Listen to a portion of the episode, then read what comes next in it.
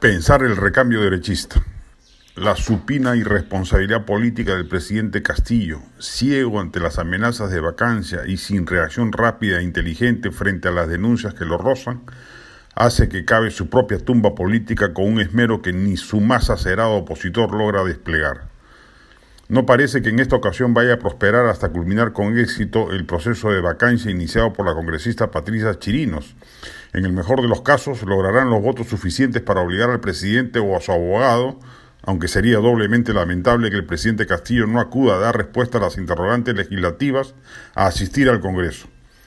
Pero el próximo año, cuando se desate la tormenta perfecta de crisis sanitaria, tercera ola, económica, con tasas de crecimiento insuficientes, política, con un gobierno que bordeará el dígito de aprobación, y social, por los conflictos desatados, muchos de ellos por sobreexpectativas respecto de un gobierno fallido, y cuando se avecinen las elecciones municipales y regionales, que harán que los partidos de centro que hoy sostienen al régimen se alejen por conveniencia electoral, el destino político del presidente parece escrito en piedra. Lo más probable es que el 2022 Castillo salga de Palacio, haga lo propio Dina Boluarte, tendría que mostrar una inteligencia política superlativa para sobrevivir a la vorágine vacadora, y quien ocupe entonces la presidencia del Congreso asumirá y convocará elecciones adelantadas. La gran pregunta que surge entonces es si la derecha estará en capacidad de ofrecer alternativas potables de recambio que no hagan que nuevamente surja un candidato radical disruptivo que arruine la fiesta derechista que debió haber ocurrido en circunstancias normales este año, repitiendo la performance del 2016. ¿Qué nombres se perfilan?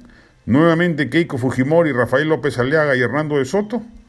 ¿Se dividirá el voto derechista y le entregará en bandeja el triunfo a un izquierdista radical o moderado? ¿O a un centro inerte como el que nos ha gobernado la mayor parte de los últimos 25 años?